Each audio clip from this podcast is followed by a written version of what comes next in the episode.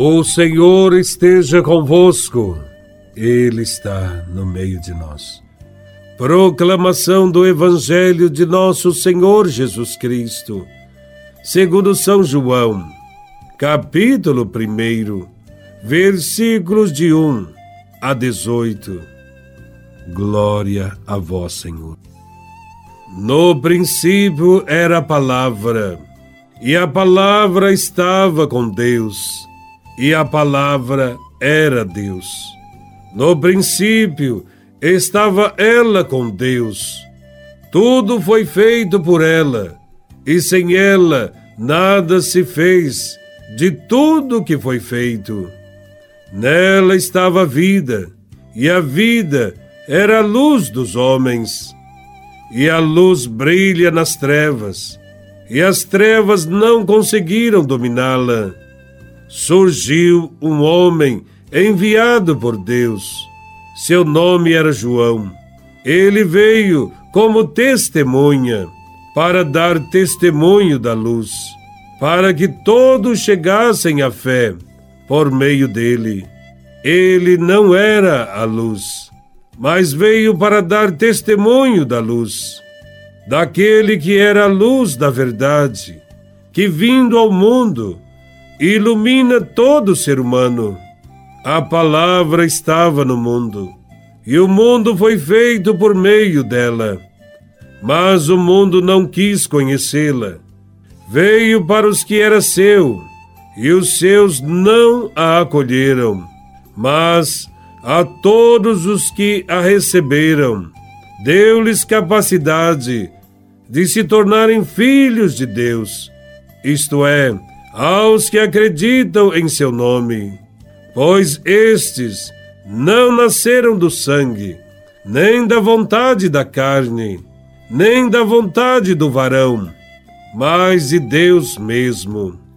E a palavra se fez carne e habitou entre nós, e nós contemplamos a sua glória, glória que recebe do Pai, como Filho unigênito cheio de graça e de verdade.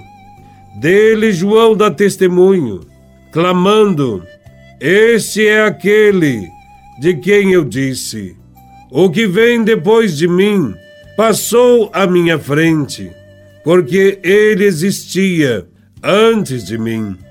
De sua plenitude, todos nós recebemos graça por graça. Pois por meio de Moisés foi dada a lei, mas a graça e a verdade nos chegaram através de Jesus Cristo. A Deus ninguém jamais viu, mas o unigênito de Deus, que está na intimidade do Pai, ele nola deu a conhecer. Palavra da salvação. Glória a vós, Senhor. Esse evangelho é chamado de prólogo de São João, ou seja, abertura do Evangelho de São João. E nesse Evangelho aprendemos que Jesus Cristo é a melhor e mais perfeita revelação do verdadeiro Deus ao mundo. O Evangelho de João afirma que Jesus é a palavra, o Verbo de Deus. Sim, Jesus Cristo é a palavra que se encarnou. Ele é a palavra que cria, que anima, repreende, promete, consola e explica de forma compreensível quem é Deus. Conhecer a Deus é possível agora, olhando para Jesus, ouvindo e meditando Sua palavra a sua história salvadora. São João diz que Jesus sempre esteve com Deus. Isto significa que Jesus Cristo veio de Deus e o conhece perfeitamente. Jesus pode, portanto, nos apresentar o Deus invisível, porque estava com ele desde o princípio. O Evangelho apresenta também Jesus como Deus. Sim, sim, Jesus Cristo, o Verbo de Deus, é o Emanuel, o Deus conosco, o Messias prometido. Ele é o Filho do Deus vivo. É Deus mesmo que veio a este mundo para nos salvar. Jesus é também a luz verdadeira que ilumina a todo homem. Ele é a única luz que pode reconduzir todo homem para Deus. Ele é a luz que nos tira das trevas, da ignorância e nos dá o entendimento de nós mesmos, de Deus e do nosso próximo. Esta luz brilha e sempre brilhará. Nós precisamos ter os olhos da fé para perceber o seu brilho, a sua presença no mundo. Segundo este Evangelho, Jesus veio ao mundo e o seu povo rejeitou. Jesus não foi aceito pelos seus, pelo povo de Israel. Na noite de Natal, a luz foi rejeitada. Também, durante sua pregação, vemos a rejeição aumentar e culminou com sua condenação na cruz.